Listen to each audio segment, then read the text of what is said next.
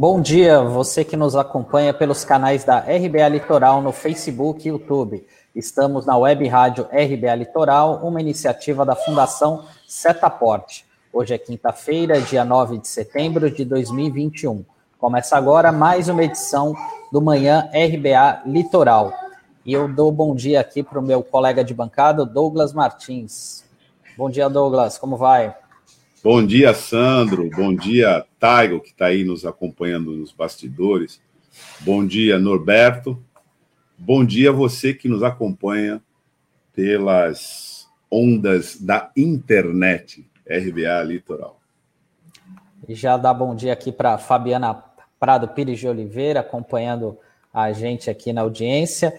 E vamos falar sobre o day after da quarta-feira de cinza, né? após a micareta que teve na última terça-feira por parte dos apoiadores do presidente Bolsonaro. É, ontem, ontem à tarde, o presidente do Supremo Tribunal Federal, o ministro Luiz Fux, deu uma resposta dura a Bolsonaro ao dizer que qualquer chefe de poder que descumprir decisões judiciais estará cometendo um crime de responsabilidade. Fux reagiu de forma enfática após Bolsonaro dizer que não iria cumprir decisões do ministro Alexandre de Moraes. Vamos ver um trechinho do vídeo. Ofender a honra dos ministros, incitar a população a propagar discursos de ódio contra a instituição do Supremo Tribunal Federal, é incentivar o descumprimento de decisões judiciais, são práticas antidemocráticas e ilícitas, intoleráveis, em respeito ao juramento constitucional que todos nós fizemos ao assumirmos uma cadeira nesta corte. Ilícito. E o Fux, nessa mesma fala dura, ele criticou de forma explícita o comportamento de Bolsonaro nos palanques que armou em Brasília e na Avenida Paulista, em São Paulo estejamos atentos a esses falsos profetas do patriotismo, que ignoram que democracias verdadeiras não admitem que se coloque o povo contra o povo, ou o povo contra as suas instituições. É, Douglas, esse foi um discurso muito bom, forte do Fux, né? Ao contrário do que ele vinha fazendo aí nos dos últimos tempos, né? E foi uma fala dura, até porque ele foi muito enfático, dizendo que ninguém ia fechar o STF, que a corte iria se manter de pé com suor, perseverança e coragem. Por outro lado, né, a resposta política que a gente imaginava que viesse da Câmara e do Senado foi uma resposta muito meia-boca, por sinal, né? Queria como é que você avaliou isso foi comentado ontem, a reação das nossas autoridades lá de Brasília depois do 7 de setembro.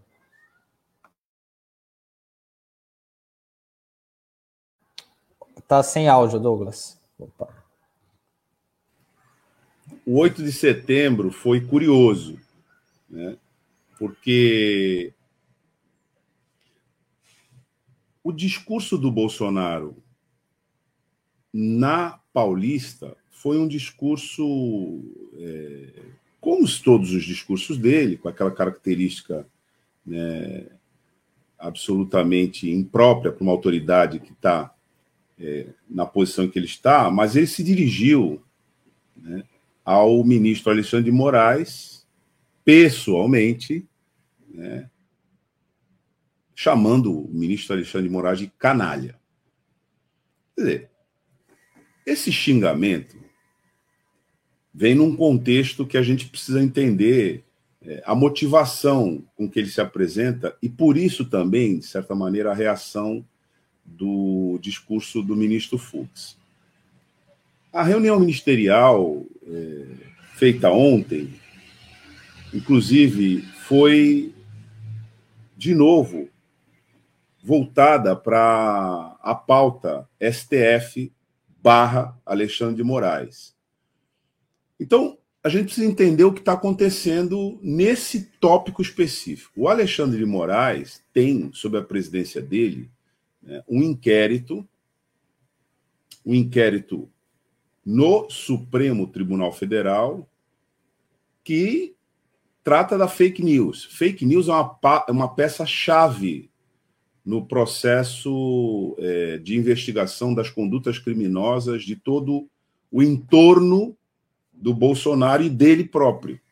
Porque fake news foi que produziu a eleição, fake news é aquilo que mantém o Bolsonaro funcionando de certa maneira, e fake news será, na cabeça dele pelo menos, a tábua de salvação para a continuidade dele, que agora vai tentando se apresentar como uma espécie de antissistema com vistas na eleição de 88. O fato é, Sam, que do ponto de vista eleitoral, Bolsonaro está dando indícios de inviabilidade. E isso está causando um desembarque em massa do consórcio né, no, na questão do bolsonarismo.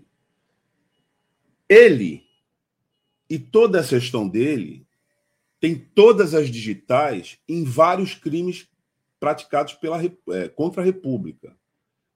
Desde, o, desde a gestão na pandemia, até mesmo esse sistema de financiamento da fake news. Sandro, o ministro Alexandre de Moraes, que vai presidir o TSE o ano que vem, determinou que fosse suspenso o financiamento nas redes sociais de toda é, estrutura que produz a fake news para o bolsonarismo. E dá indícios de que a apuração criminal vai continuar. Em plena convocatória do ato, foi o ministro Alexandre de Moraes, ainda que chamado né, a fazê-lo pela, pela Procuradoria-Geral da República, que determinou a prisão de vários dos organizadores. E agora, né, como a gente vê pelos fatos do 8 de setembro, inclusive de agora também, do 9 de setembro, a gente percebe que toda a estrutura que sustenta o bolsonarismo também está se movimentando para uma contraofensiva no Supremo Tribunal, para que ela não seja é, investigada, para que ela não seja devidamente responsabilizada. Eu incluo nisso, inclusive, o lockout que está acontecendo agora de caminhoneiros pelo país. Porque caminhoneiro autônomo não tem veículos é, que são caríssimos, a gente sabe, né, é, do ano circulando aí pelo país inteiro. Não é bem assim. Aliás, a Associação dos Caminhoneiros Autônomos repudia esse movimento que está acontecendo agora. Isso é um lockout. E esse lockout precisa ser interpretado como uma parte da estrutura que financia o bolsonarismo. Financia na fake news, financia na, na, no discurso do ódio, financia no golpismo, etc. Essa estrutura que está em jogo. Então, a meu ver, a declaração, quer dizer, o, o, os termos da declaração, os termos da, da, do, discurso do presidente do Supremo Tribunal, Luiz Fux, que disse no meio da intervenção disse que ninguém vai fechar a corte, é, eles se encaixam nessa lógica né, de uma disputa pontual e focada que está acontecendo nesse momento. E só para fechar aqui o raciocínio, é, ontem, naquela reunião que era para ser, foi anunciada na Paulista com uma convocatória do Conselho da República, não deu, né? O presidente do Senado disse que não, o próprio presidente do STF disse que não, e o Arthur Lira, é, bem, esse normalmente não diz nada, mas os outros tendo, dizer, tendo dito que não, não aconteceria essa reunião do Conselho da República, que foi transformada numa reunião ministerial de rotina, que foi anunciada com pompa de conselho de ministros, mas é uma reunião ministerial. O chefe do executivo reuniu lá os seus assessores, os seus ministros, etc. Agora, na pauta de ontem estava a exigência de que o Ministério da Justiça orientasse a Polícia Federal a não cumprir as ordens do Supremo Tribunal Federal que, eventualmente, a Polícia Federal considerasse que são ilegais. Veja, o presidente da República e o seu ministério todo, né, particularmente o da área jurídica, esqueceram que a Polícia Federal é uma polícia judiciária. Não é uma guarda pretoriana do executivo, é uma polícia judiciária. E se ela não cumprir as ordens judiciais, ela própria comete crime.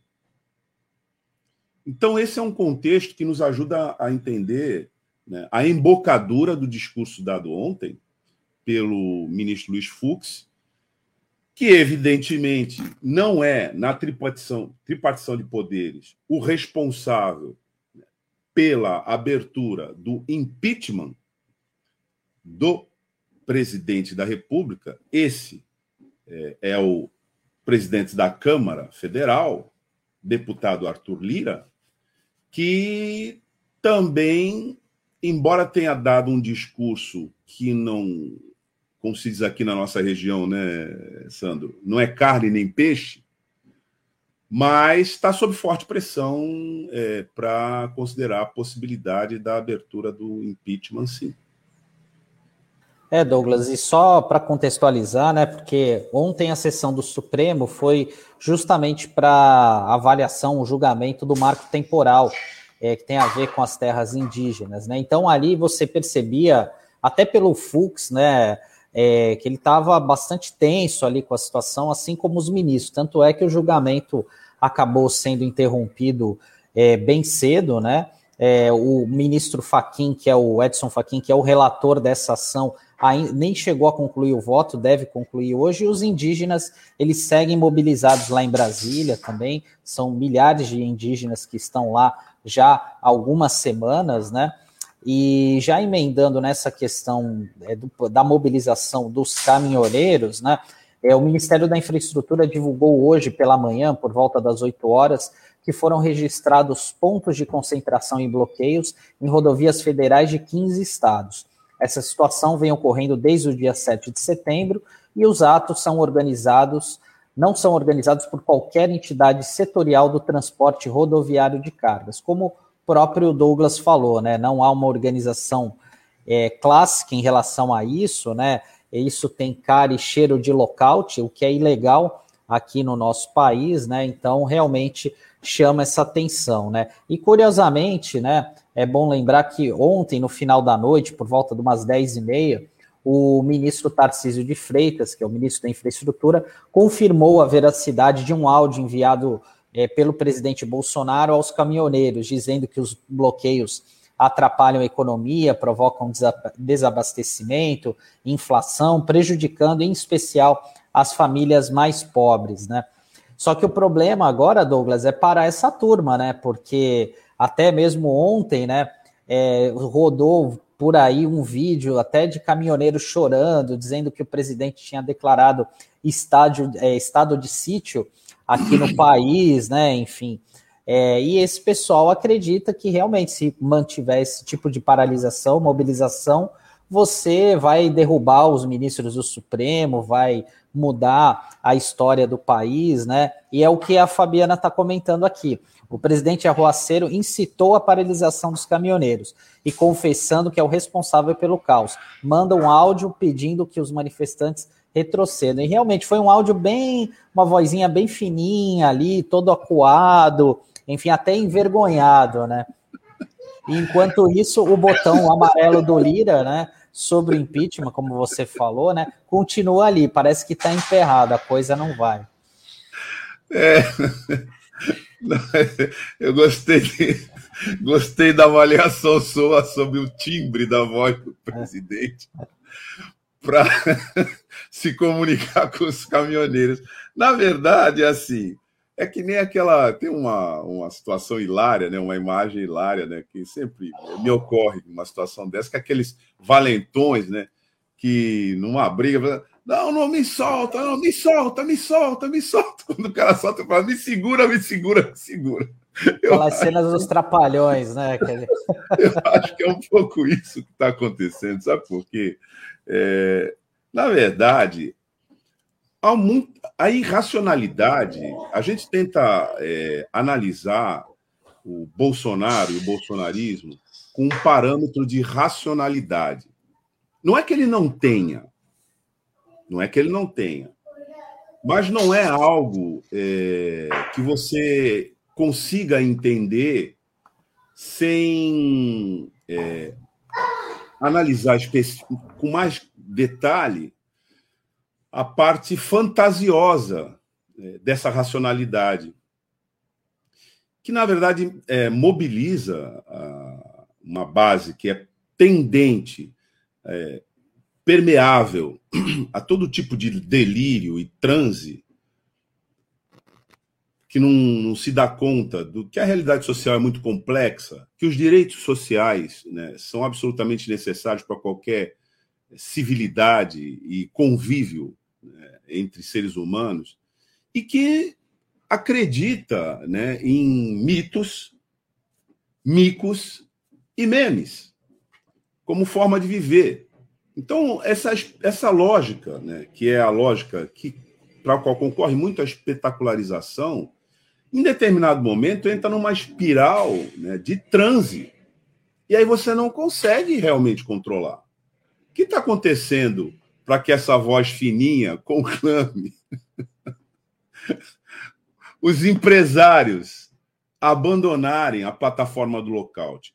É que caindo o Bolsonaro, a milícia que move o Bolsonaro, as conexões criminosas do bolsonarismo, cai parte do empresariado bolsonarista que financia essa máquina corruptora e violenta.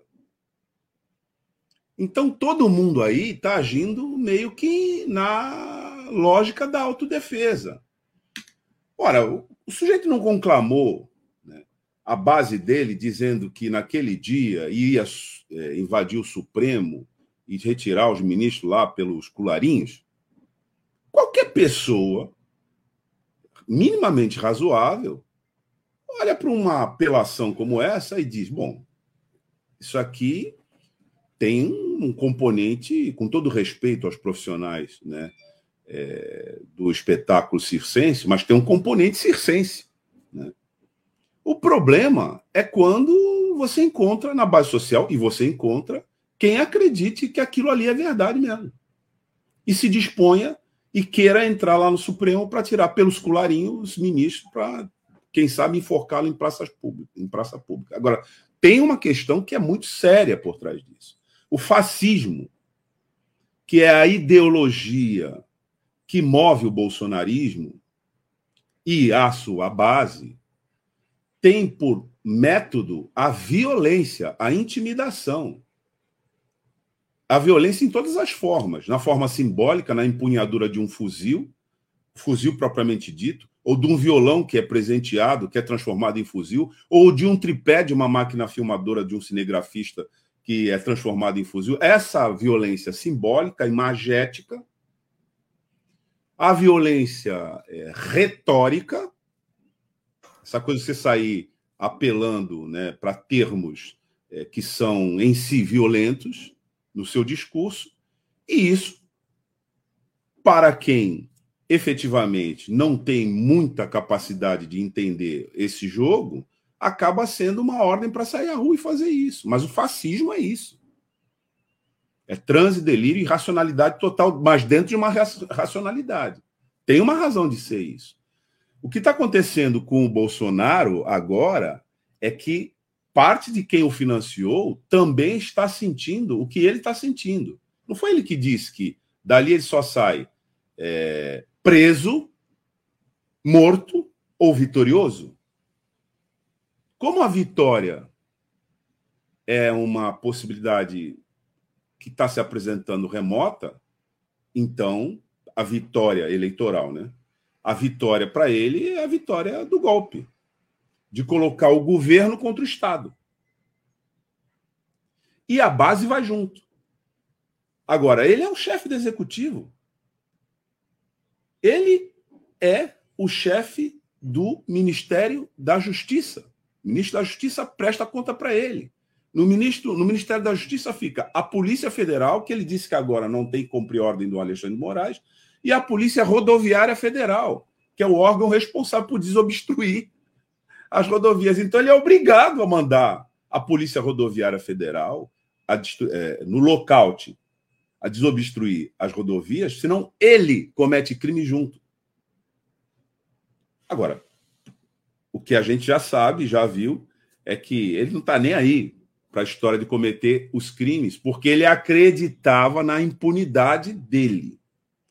O que os fatos estão mostrando é que o STF não está mais disposto a subscrever, como já subscreveu no passado, essas impunidades pura e simplesmente. Porque o próprio STF está percebendo o seguinte: daqui a pouco sobra para ele. É, é, verdade, verdade, Douglas.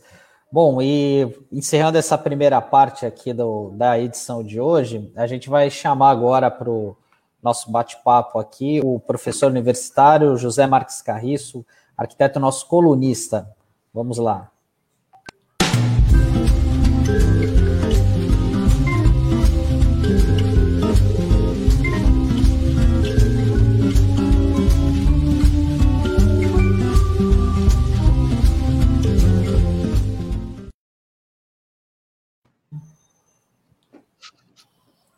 Olá, bom, bom dia, dia Carriço. Bom dia, Carriço. Bom dia, Santo. Bom dia, Douglas. Bom dia, ouvintes, internautas. Bom, Carriço, em meio a esse caos aqui, a gente vai falar de um assunto muito importante aqui, é que de um grande evento que vai começar amanhã, que é o terceiro Fórum Nacional BR Cidades. Queria que você falasse um pouco para os nossos internautas quais são os objetivos desse importante evento aí que vai ocorrer aí ao longo dos próximos dias. Ah, legal. É, o, o, é, na verdade, é o terceiro fórum né, realizado pelo BR Cidades. Eu sou integrante do núcleo da Baixada Santista desse fórum, que é, é uma rede né, de profissionais, é, lideranças comunitárias, é, técnicos de, de variadas áreas que trabalham com a questão urbana, que se reuniram a partir né, é, da necessidade de enfrentar os retrocessos representados pelo golpe é, de 2016, né, é, sobretudo retrocessos em termos de políticas urbanas, como, por exemplo, a extinção do Ministério das Cidades, né, e é, periodicamente vem promovendo encontros de, de, é, de abrangência nacional. Né? Esse terceiro encontro ele, eh, ele tem diversas é, discussões importantes, né? Uma delas centrada na questão da, orga, da própria organização da, da nossa agenda urbana de enfrentamento, né? É, do desmonte dessas políticas é, e vai propiciar uma série de mesas que vão se desenvolver durante esse período todo, né? Que vai se desenrolar até do dia 10, né? Amanhã até o dia 19 de setembro, né?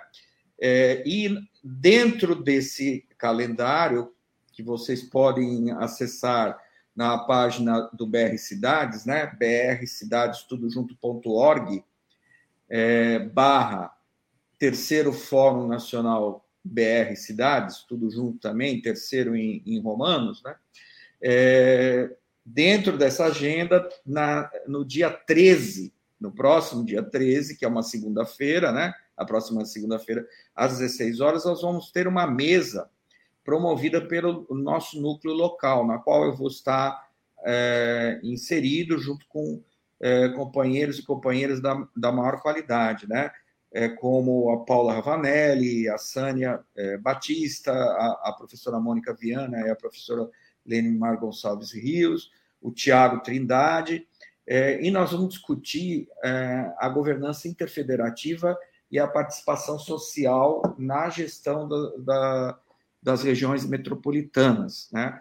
É, o objetivo dessa mesa é dar um panorama geral de a quantas anda o processo de metropolização no Brasil, né, os desafios para uh, uma melhoria na governança né, interfederativa, que pressupõe o compartilhamento de responsabilidades das políticas eh, urbanas pelos entes federativos que compõem as regiões metropolitanas, né, principalmente estados e, e municípios, e vamos falar especificamente da nossa Baixada Santista. Né? Nós vamos ter oportunidade, está é, tá aí o card né, do, da nossa mesa, da qual eu convido todas as companheiras e companheiros que estão nos assistindo, né?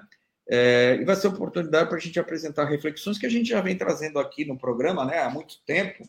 Vocês têm acompanhado e, graças a Deus, tem nos dado bastante oportunidade. É, e nós estamos num momento muito importante nesse aspecto. Né? A gente tem que lembrar da decisão judicial é, ainda recente, né, que determinou ao governo do Estado que alterasse a legislação é, que dispõe sobre o processo de metropolização, né, em função é, do, do, do, do, processo de licenciamento ambiental da usina de incineração, né, garantindo a participação da sociedade civil na, na instância deliberativa é, da nossa região, né, mas esse processo ainda vai ter novos capítulos, porque o governo do estado está se mexendo para cumprir a decisão judicial e vai alterar a lei complementar 760, que é de 94, que é a lei que regulamentou a Constituição Estadual, né, no sentido de organizar as regiões metropolitanas, aglomerações urbanas e microrregiões em todo o estado. Alterando essa lei, é que o governo do estado pretende cumprir essa sentença e prever a participação da sociedade civil é, no CONDESB, né, que é a nossa instância deliberativa é, e, e, e, que faz a gestão da região metropolitana. É, Para isso também vai ter que mudar, evidentemente, a Lei Complementar 815 de 95, que é a lei que criou a região metropolitana da Baixada Santista. Por que essa discussão de segunda-feira é fundamental? Porque a gente precisa assentar as bases para a participação da sociedade no processo de alteração da lei. Senão poderemos ter surpresas, né? Sabe-se lá como será a proposta que o governo do estado vai apresentar para alterar essas leis. Sabe-se lá em que bases ele pensa que se dará a participação da sociedade no Condesb, né? Se ele vai limitar essa participação ao que determina a sentença judicial, ou seja, ao setor de resíduos sólidos e de meio ambiente, que é extremamente importante mas não é tudo, né? A gente deve se lembrar que aquelas chamadas funções públicas de interesse comum, ou seja, as políticas públicas urbanas que precisam ser compartilhadas pelos entes federativos na nossa região, são mais do que resíduos sólidos, né? A gente tem a questão do transporte, tem a questão da habitação, enfim, temos outras eh, questões de dimensão econômica e social que também demandam a participação da sociedade civil. Então, eu estou antecipando aqui algumas das questões chave, a meu ver, que essa mesa do, do, do nosso é, é, do nosso núcleo local do BR Cidades vai promover na segunda-feira. Né? É preciso organizar a sociedade para acompanhar e influir na forma com que o governo do estado vai regulamentar é, a, a, a, vai regulamentar essa, essa participação da sociedade, né? Como a Assembleia Legislativa vai conduzir a discussão dessa legislação, né? Em que medida a gente vai poder, de fato, influenciar e garantir que eh, nós vamos ter uma condução muito mais democrática dos destinos da nossa região. Carriço, e até para relembrar, porque o governo do estado informou recentemente que ainda em setembro mandaria essa proposta né, de legislação para garantir a participação popular, não, não somente aqui na Baixada Santista, né, no Conselho de Desenvolvimento, mas também das outras regiões metropolitanas aqui do estado, né? E é, quando a gente fala em participação popular, parece que o governo do estado tem uma certa miopia, porque é, essa mesma dificuldade vem sendo encontrada também no Comitê de Bacias Hidrográficas aqui da Baixada Santista. Inclusive, tem uma decisão judicial para que é, os representantes indígenas façam parte é, desse colegiado, né? E também depois de muita luta, muita briga, houve uma mudança na composição é, do, do comitê de bacia, justamente para garantir essa voz da sociedade civil nas discussões, né? Então, é realmente é muito importante isso que você tem falado, né? É, a gestão democrática da região pressupõe ouvir e atender né, é, os anseios de todos, não só do chamado setor produtivo, né, que na verdade é o setor empresarial, mas todos aqueles que participam é, da economia e todos aqueles que é, fazem uso do território e que nele residem ou que por ele circulam, né, seja de qual classe social for, de qual gênero for, de qual etnia for, né, é, o cidadão metropolitano eu, ele não deve se distinguir por ter uma conta alta no bolso, né, é, ou no banco, por ser empresário, ou por ser um indígena, ou por ser um operário, ou por ser um pescador, enfim, ou por ser um, um, um bancário, ou qualquer outro tipo de é, profissional, né? Ele deve se distinguir única exclusivamente pelos interesses comuns, né? É, que o fazem é, efetivamente ter essa identidade de cidadão da Baixada Santista. Essa luta, gente, é estratégica, eu acho que para garantir nos próximos anos uma políticas urbanas mais democráticas, né? Então eu, eu saúdo aí a, a, a RBA pela oportunidade da gente estar tá podendo anunciar essa live, vou repetir, né? Segunda-feira, dia 13, às 16 horas, é, no, no, no, vai ser transmitida pelo YouTube, né? É, mas quem basta acessar o canal ou o site do BR Cidades, que você vai ter acesso, mas está aí o link, e, e a gente pretende é, intensificar essas nossas, essa nossa organização para acompanhar e influenciar esse processo na Assembleia Legislativa nas próximas semanas. Carriço, é, só um, uma informação que seria muito importante para a gente é, sobre o estágio né, do desmonte que tem sido encaminhado aí, infelizmente, pela Assembleia Legislativa, propostas né, que são subscritas às vezes, propostas executivas às vezes subscritas, às vezes não, quando vão para frente, são subscritas pela Assembleia Legislativa. É, como é que isso. Qual é o, o, o, o estado desse quadro aqui para a nossa Baixada? Né? Como é que você avalia isso né, nesse momento, Carriço? Olha, é, nós, como todas as regiões do estado, fomos vítimas do desmonte do planejamento regional no estado de São Paulo desde o primeiro dia de mandato do atual governador, né, que enviou para a Assembleia é, um projeto de lei que foi aprovado que determinou a extinção é, da Implaza, que é uma empresa, era uma empresa que auxiliava as regiões metropolitanas paulistas no planejamento e na gestão desde a década de 70, que tinha uma expertise gigantesca, e até hoje não colocou nada concreto no lugar. Né? É, é, espalhou as atribuições da Implaza para algumas é, ou, outros órgãos e empresas paulistas que não têm expertise na área e que até hoje não deram resposta às necessidades das regiões metropolitanas. Um desastre total, na minha opinião. Né? Fora isso, aqui na Baixada Santista nós temos algumas especificidades, por exemplo, a de ter o maior porto do Brasil e da América Latina, né? que é um porto federal e que está em processo de privatização do seu órgão máximo de, da autoridade portuária. Né? Essa entidade, Porto de Santos, jamais participou é, adequadamente dos processos de discussão das políticas urbanas é, aqui na Baixada, né?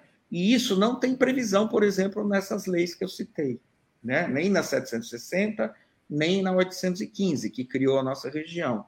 E eu sinto é, nesta omissão, né?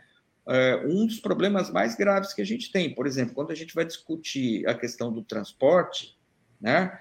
E entra na discussão da questão da logística, suas interfaces com o uso do solo, né, impactos ambientais, é, o plano, o, o, o, famigerado PDZ, né? o plano de zoneamento do Porto, que impacta os municípios centrais da Baixada Santista, né? Santos, Guarujá e Cubatão, é, enfim, é, sem contar com essa autoridade portuária ou o que vier depois no arranjo metropolitano, né, nessa, nesse órgão de discussão das políticas públicas é, metropolitanas, a gente fica com uma, um vácuo, né? porque a gente fica falando sozinho, a gente não, não dialoga, e os caras ficam lá em cima resolvendo as coisas é, é, lá no Planalto, ou seja, lá onde for, na Bolsa de Chicago, na Bolsa de Nova York, da, não sei exatamente da onde vem o comando, né? mas suspeito que a maior parte do comando nem venha daqui do Brasil, né? É, pode vir de Xangai também, sei lá. Mas, enfim, a gente precisa se posicionar aqui, porque nós é que sofremos os impactos, seja na mudança tecnológica que suprime empregos, aumenta a produtividade do setor, mas não aumenta a renda das famílias na nossa região, seja os impactos ambientais que a gente vem reiteradamente denunciando aqui e que prometem se intensificar se a gente não fizer nada, né? Então eu chamo muita atenção para essa questão que é muito específica da nossa região. Tá ótimo, Carriço. Eu queria agradecer a tua participação é, na, na manhã, no jornal de hoje, né? E reiterar aqui o convite aqui do terceiro Fórum Nacional BR Cidades, né? Com, com essa mesa redonda que vai ter na próxima segunda-feira, dia 13, às 16 horas. Quem puder acompanhar no YouTube, fica aqui o convite. E também o Douglas já vai se despedindo aqui da gente. Tá com outro compromisso. Desejar um abraço a vocês e até uma próxima oportunidade. Tchau. Um abraço, pessoal. Até a próxima. E dando sequência aqui ao jornal, a gente vai chamar agora o jornalista e vice-presidente da Associação Brasileira de Mídia Digital, Luiz Costa Pinto.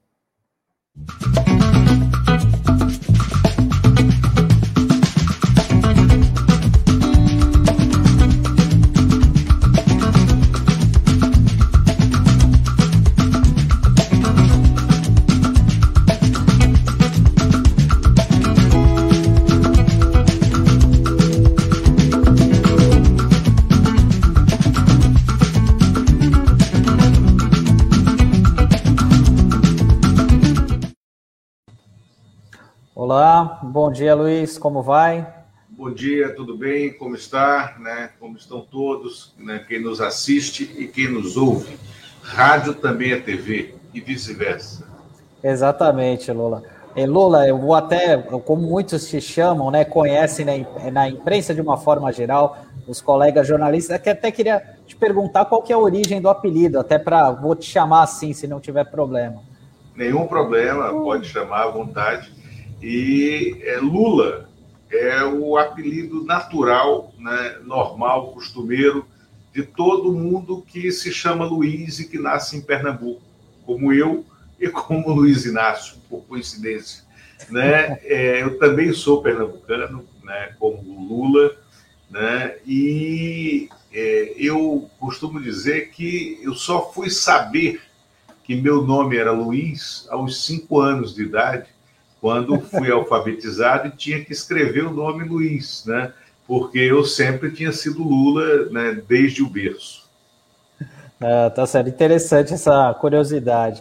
E Lula, queria perguntar para você sobre a Associação Brasileira de Mídia Digital, a BMD, que é uma novidade aí, foi criada recentemente, e queria saber quais são as intenções, quais são os objetivos de, dessa associação. Perfeito. A ABMD, Associação Brasileira de Mídia Digital, né, foi criada há um mês, 40 dias, assim, formalmente criada, fruto de uma articulação né, de 12, se você puder projetar aí o site com os associados, né, é porque aí já falaríamos deles, 12 é, veículos que são os sócios fundadores, né, veículos que foram concebidos para mídia digital, um ou outro migrou né, da, da, da mídia física para a mídia digital, como é o caso da revista Fórum, né? mas são é, é, é basicamente 12 veículos né, da internet que existem no âmbito da internet, como o 247, né, a revista Fórum, como eu já falei, o Metrópolis, né, a, o DCM, o GGN, né, a plataforma Brasília, né, que é o veículo do qual eu faço parte, o Cafezinho, o Sul 21 também migrou né, é, é, para o ambiente digital, é, o consultor jurídico Conjur, que é um site especializado né, é, e que nasceu no ambiente digital já há muito tempo, se eu não me engano, o Conjur tem 25 anos, né? É, esse é o site abmd.jor.br, né? E a associação nasceu com o objetivo de congregar as, as lutas, né, as, as carências, né, a, de estruturar o caminho né, das deficiências, das lacunas legais, né, também das dificuldades de estruturação comercial que todos os veículos têm para sobreviver nesse ambiente digital, de unir vozes para o embate né, é, junto às grandes plataformas como Google, YouTube, é, Twitter, Facebook, né, para a gente é, lutar de maneira unida né, por é, é estratégias comerciais que nos, nos remunere em bloco de forma correta, porque somos produtores de conteúdo. Nesse ambiente, também foi necessário nos diferenciar daqueles sites que não produzem conteúdo jornalístico, que se travestem de sites de conteúdo jornalístico e que produzem mentiras. Estou falando aqui dos sites que são as usinas de fake news. Então, também temos como objetivo pontuar essa diferença. Essa associação, a BMD, não está fechada aos 12 veículos fundadores. A BMD está aberta e ela, ela aceitará novos associados.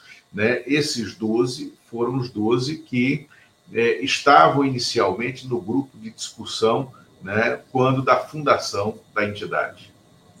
O Lula, até pelo que você tem observado é, e até pela experiência desses sites, né, desses portais que já têm aí alguns anos aí na estrada, é, eles sentem de alguma forma boicote por parte dessas plataformas digitais em algumas situações? Isso é recorrente?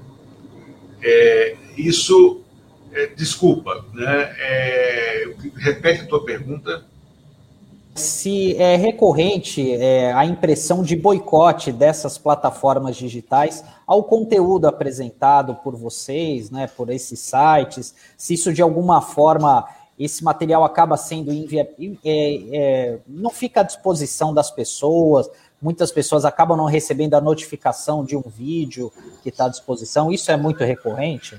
Não, não, não existe é, uma, uma estratégia é, deliberada e recorrente de boicote a conteúdo. Não é isso. Né?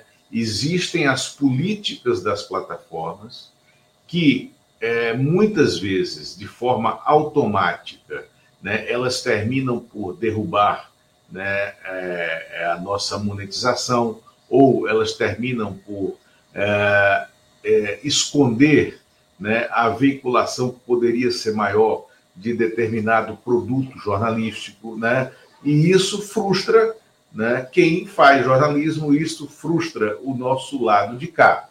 Mas eu não posso dizer que é uma estratégia deliberada. Só que, na hora de criar a estratégia, é necessário ter informação né, em torno é, das carências, das especificidades de cada veículo, das especificidades dos pequenos veículos, né, em contraposição aos grandes veículos, né? E por isso é importante a gente ter uma associação que possa lutar de forma unificada, né? Mas não é uma associação que nasce contra as plataformas, não. É uma associação que nasce, que nasceu para unir os produtores independentes, né? E brigar por um ambiente, né, melhor né, para a divulgação daquele conteúdo que a gente não tem dúvida. Né? Na soma dos conteúdos dessas plataformas, de, desses sites, desses veículos independentes, nós temos uma produção de jornalismo de primeira qualidade, de alta qualidade. Né? O presidente da associação é o jornalista Florestan Fernandes Júnior, né, que creio que todo mundo conhece. O Florestan tem uma carreira consolidada na mídia aberta, né? É, é, foi apresentador de telejornais na mídia aberta, né? e hoje é um, um analista, um comentarista de relevância em diversos canais da, da mídia digital independente. Né? Eu sou o vice-presidente e Adri De Lorenzo, né? é a, ela é da revista Fórum, do, do site da revista Fórum. A Adri é a nossa secretária executiva da associação. Lula, desculpa, o áudio estava fechado aqui. É, uma das primeiras ações que vocês tiveram foi o pedido de remoção da live do presidente Bolsonaro, justamente aquela live onde ele faz uma série de ataques ali ao sistema eleitoral que ele consolidou o que a gente chama das fake news de uma forma institucional, né, utilizando inclusive o aparato estatal, né, já que isso foi transmitido ali pela TV Brasil. É, quais foram as respostas que vocês tiveram daquele pedido que vocês fizeram?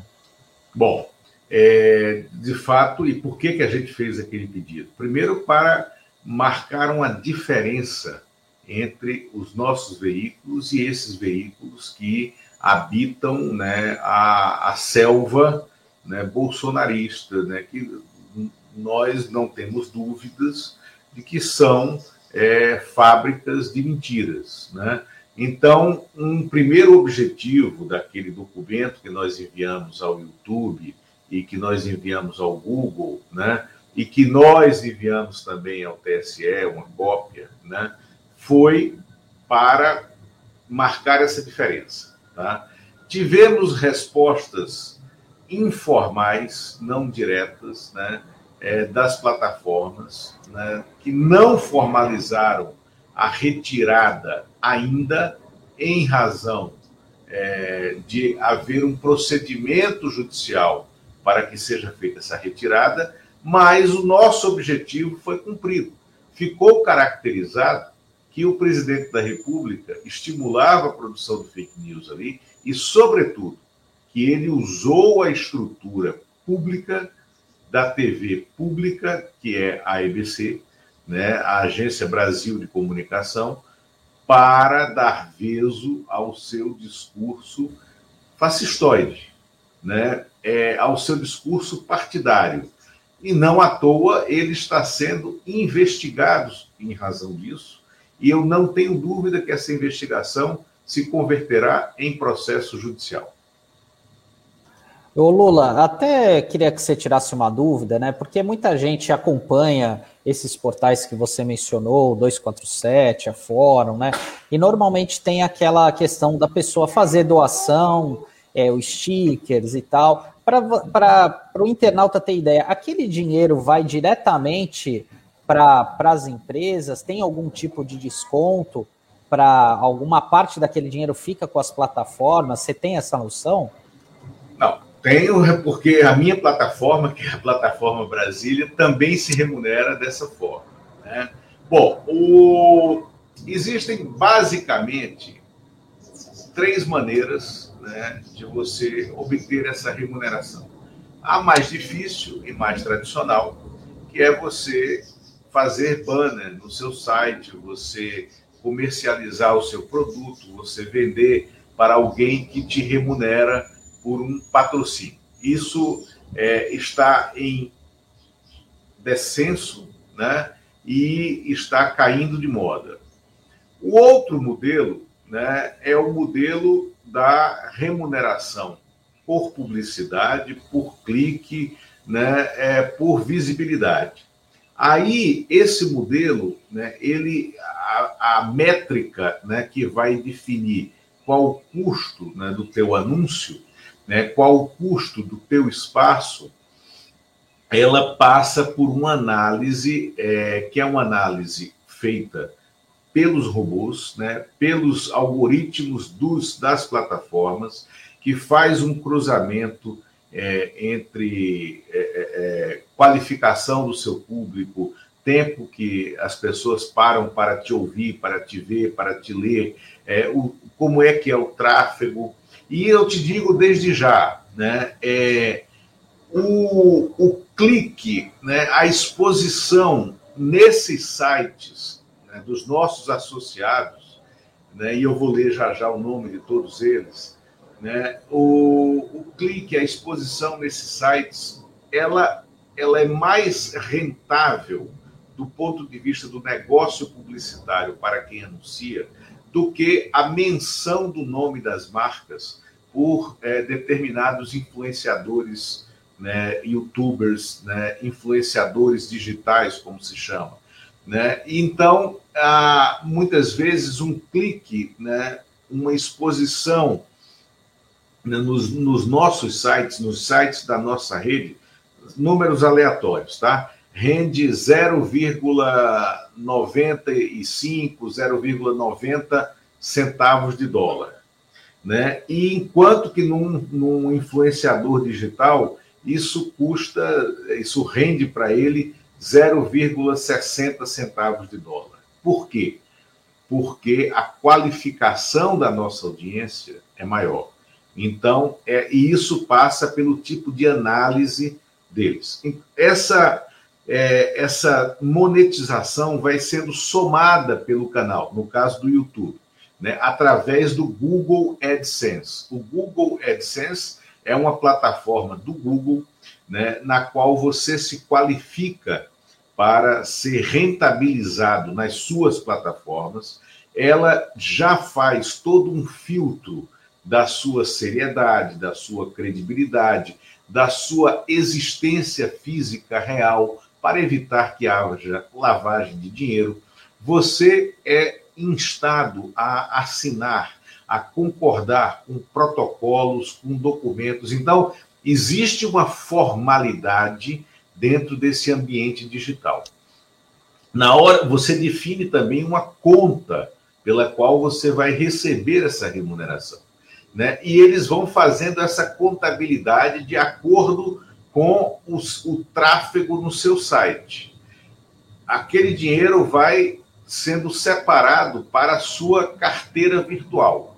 A cada momento que atinge 100 dólares, então você é, automaticamente é, se credencia a receber naquela conta né, é, que você estabeleceu que receberia pode ser uma conta no Brasil mesmo, não tem nenhum problema. Eles fazem a transferência bancária para a sua conta no Brasil, né, com impostos recolhidos na origem, no caso Estados Unidos, fazem essa transferência, você recebe na sua conta.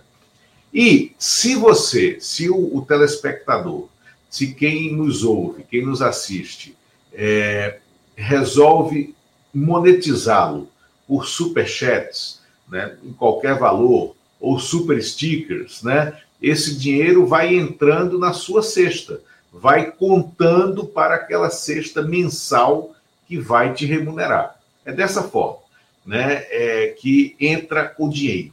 Quando você, é, tendo um canal no YouTube, quando você cria os modelos de assinatura no canal de YouTube, né? Você também define os é, os parâmetros para cada nível de associado, os valores e esse essa assinatura também é contabilizada pelo AdSense, entra na sua fatura mensal, né? e ao fim do mês eles fazem o cálculo, fazem a conversão né, do dólar para real, ficam com a parte é, é, é, tributária, com os impostos, e te depositam mensalmente, ali entra, aí entra dentro de uma corrente de depósitos. E o terceiro, a terceira forma são as, é, é, os apoios é, cíclicos, né, por meio das vaquinhas virtuais, né, por meio da, da, das plataformas como Apoia-se, Vaquinha Virtual e tem outras, né?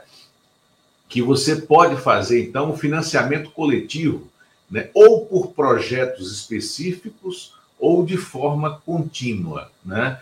É, nesse caso, exige uma dedicação maior também no, ao teu departamento. Você, assim, o ideal é que quem, quem esteja navegando nesse ambiente tenha um departamento financeiro para cuidar dessas estratégias de marketing. Né? Agora, as pessoas têm que encarar isso como a velha assinatura de jornal, assinatura da TV a cabo, né, da mídia digital. Eu acho que é, com informação é uma commodity, informação de qualidade ela é decisiva para as pessoas tomarem decisão, né?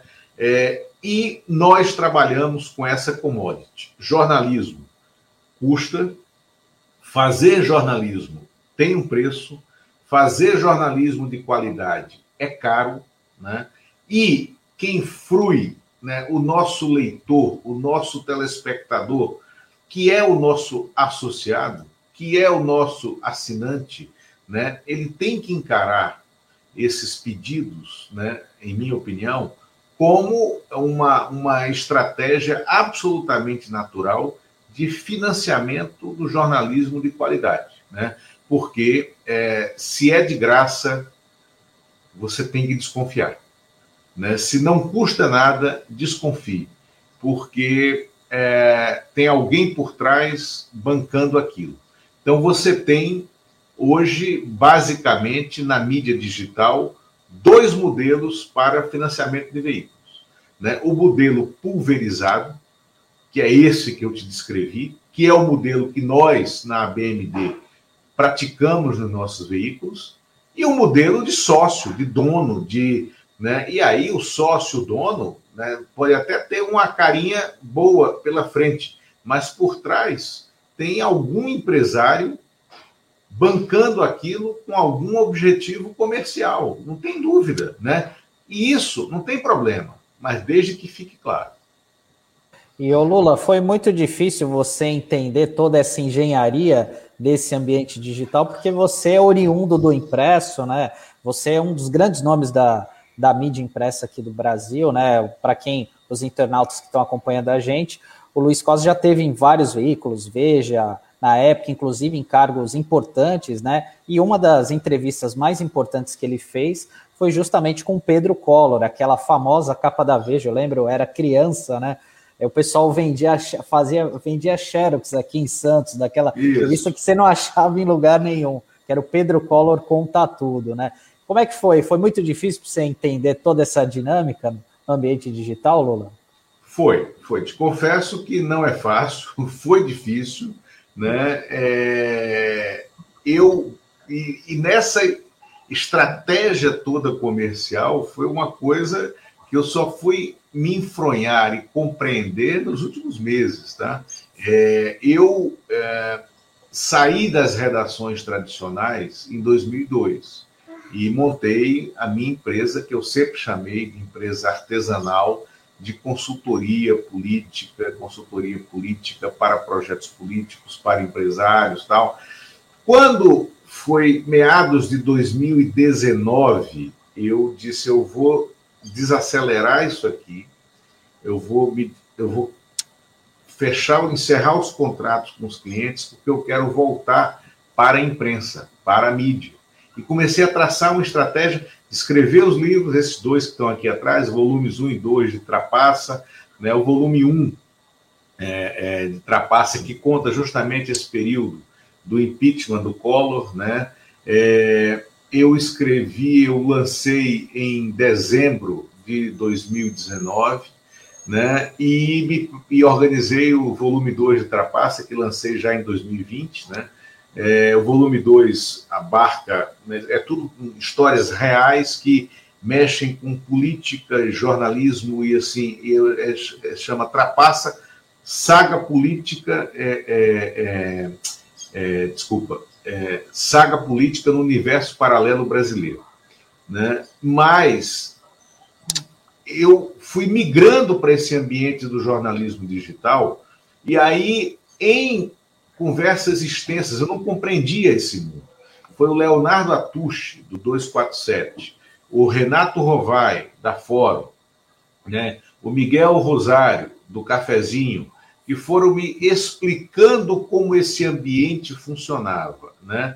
E, de fato, demorou para que eu compreendesse qual é a, a, a estratégia de monetização, como é essa remuneração, e, claro, e que eu achasse que ela tem falhas, porque ela é muito draconiana para os veículos. E, por isso, que nós nos unimos para, como associação, buscar uma forma de remuneração que seja mais simples e mais interessante e mais justa para quem produz a notícia, para permitir que vocês, por exemplo, ou que eu sempre falo isso quando eu converso com universitários, com grupos de estudantes é, é, em qualquer lugar, mas eu me lembro de ter instado né, é, é, é, grupos de estudantes do Amazonas, do Pará, de Pernambuco, do Ceará, da Bahia, daqui do Distrito Federal, para que se unissem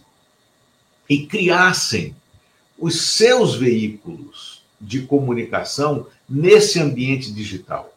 Né? Quando eu estava na universidade, eu fiz universidade entre 1986 e 1990 no Recife, nós tínhamos jornal laboratório, a gente tinha dificuldade, a gente tinha duas câmeras né, é, para fazer telejornalismo, a gente tinha um estúdio de rádio, a gente tinha uma sala com 20 máquinas de escrever, né, é, e a gente brigava por aquilo, e aquilo era um ambiente físico que dava trabalho né, para fazer. Agora, há toda uma possibilidade de haver uma integração com as universidades, os cursos universitários, para produção de conteúdo.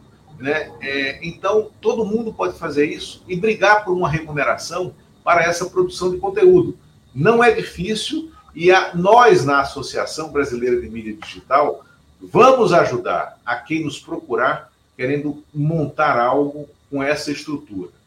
É, deixa eu só ler aqui todos os nossos associados para que fique tudo na mesma página, né? Brasil 247, consultor jurídico, DCM, Revista Fórum, GGN, JusBR, que é o Jus Brasil, Metrópolis, O Cafezinho, Ópera Mundi, Plataforma Brasília, Sul 21 e TV Democracia. TV Democracia, que é um veículo criado também no âmbito da internet pelo jornalista Fábio Panunzio. Sim, é verdade. É, eu acompanho bastante o, é, a TV Democracia, eu acompanhei desde o começo, né? Eles começaram praticamente junto com a pandemia ali. É, foi, foi bem interessante. Lula, queria aproveitar mais 10 minutinhos de entrevista com você e falar um pouquinho sobre política, se você me permitir. É, claro. Se você tiver essa disponibilidade, porque você, além de ser um grande jornalista, é um grande observador da política, está em Brasília, acompanha esses movimentos, né?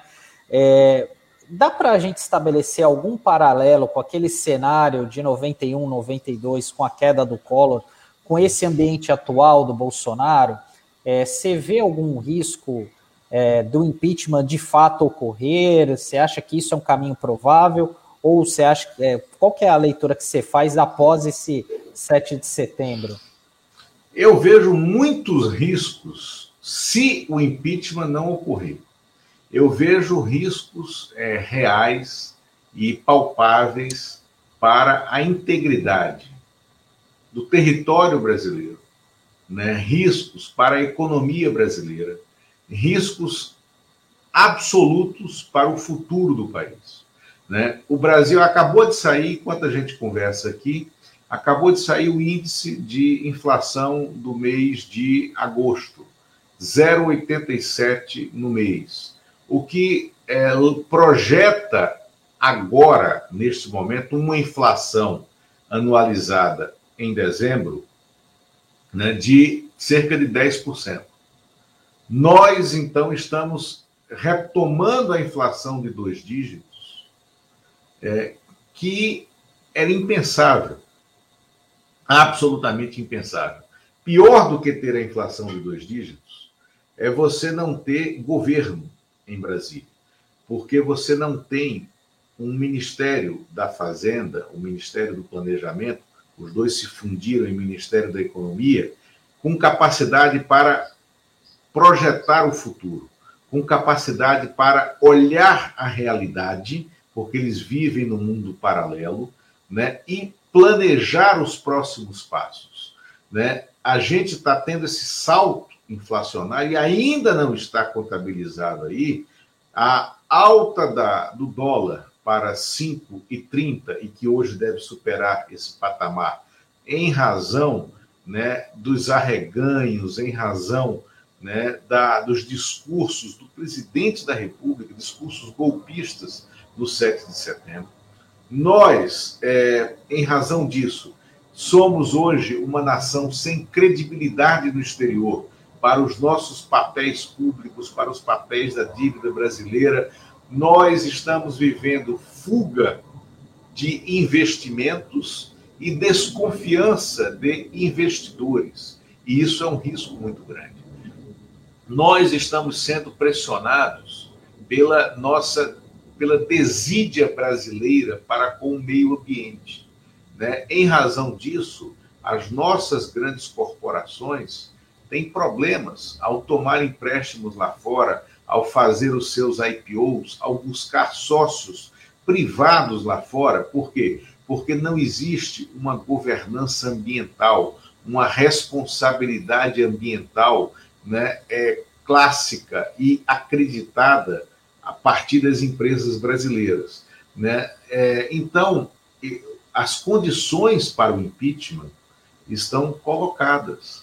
Né? A, o, o, presidente do Supremo Tribunal Federal, ontem, Luiz Fux, que é um presidente fraco, é um jurista pusilânime nas suas posições, sempre foi.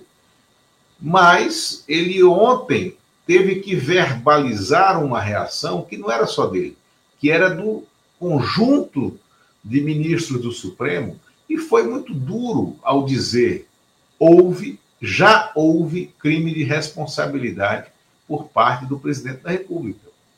E isso é intolerável, ele disse. Eu digo, é intolerável, mas vocês estão tolerando. Por quê? Porque o presidente da Câmara dos Deputados, a quem cabe exclusivamente de maneira autocrática, aceitar ou não pedidos de impeachment, a tramitação dos pedidos, né, ele está monetizando, ele está é, é, se assenhorando da tinta da caneta para obter favores e vantagens orçamentárias para as suas emendas e dos seus cúmplices dentro da Câmara dos Deputados e com isso ele segura o processo de impeachment.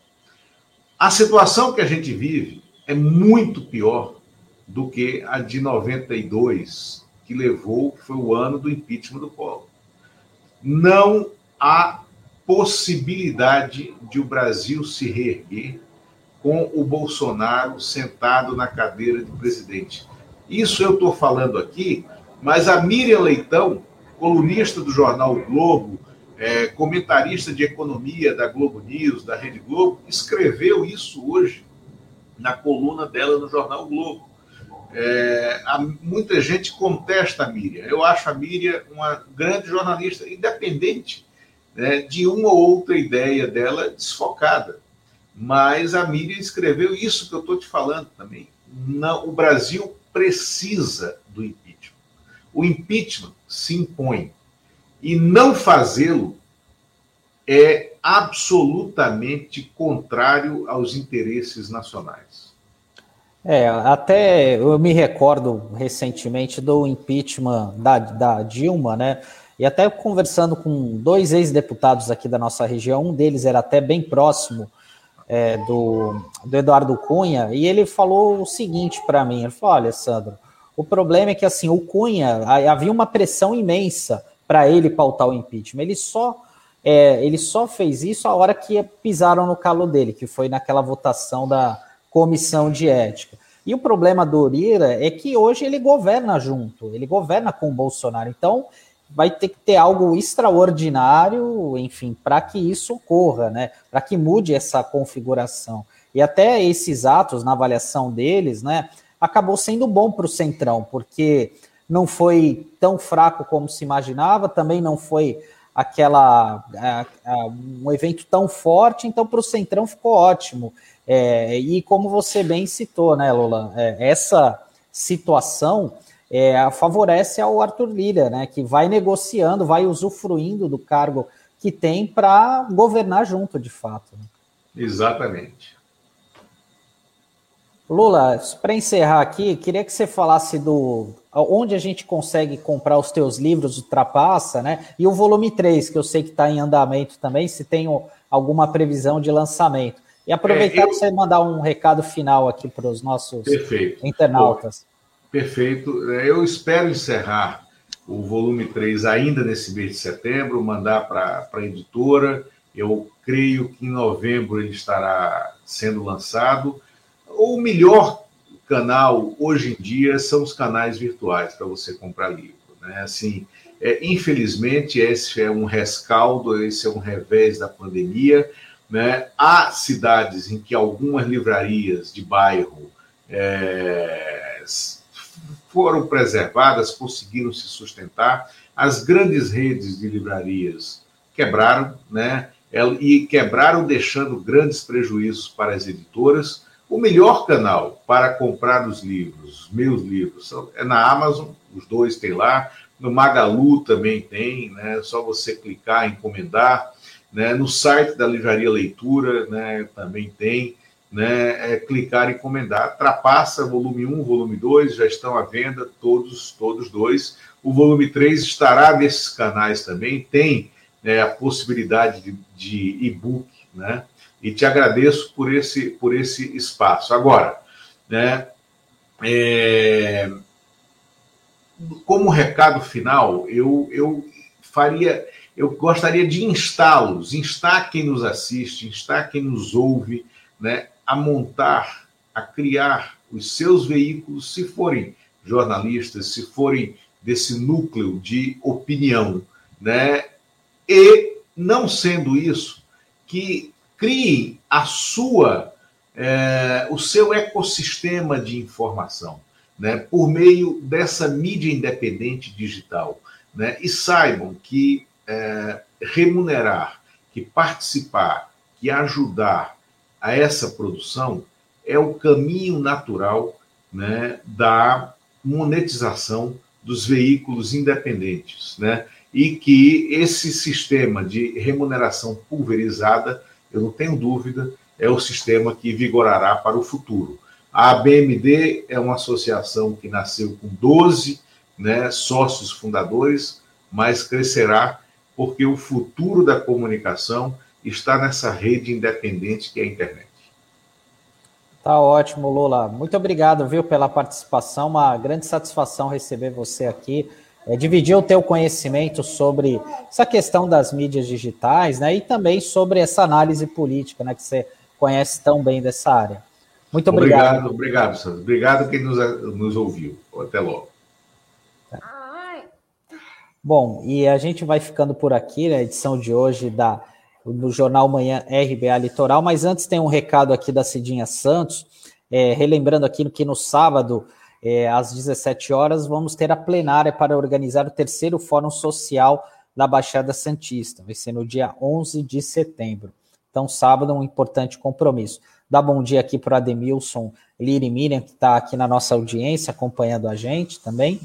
E por enquanto, e por hoje é só, pessoal. Amanhã a gente volta é, falar um pouquinho mais sobre política, né, sobre o contexto aqui da nossa região. Para quem perdeu a edição de hoje, tá, há uma reprise na rádio às 19 horas pelo site da rbalitoral.com.br e também pelo app, e esse conteúdo fica à disposição no YouTube e no Facebook para ser acessado a qualquer momento. E, e é isso, pessoal. Amanhã a gente se vê.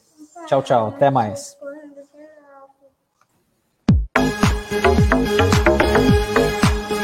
A Rádio Brasil Atual Litoral é uma realização da Fundação Setaporte, Olho Cultural, do Sindicato Setaporte.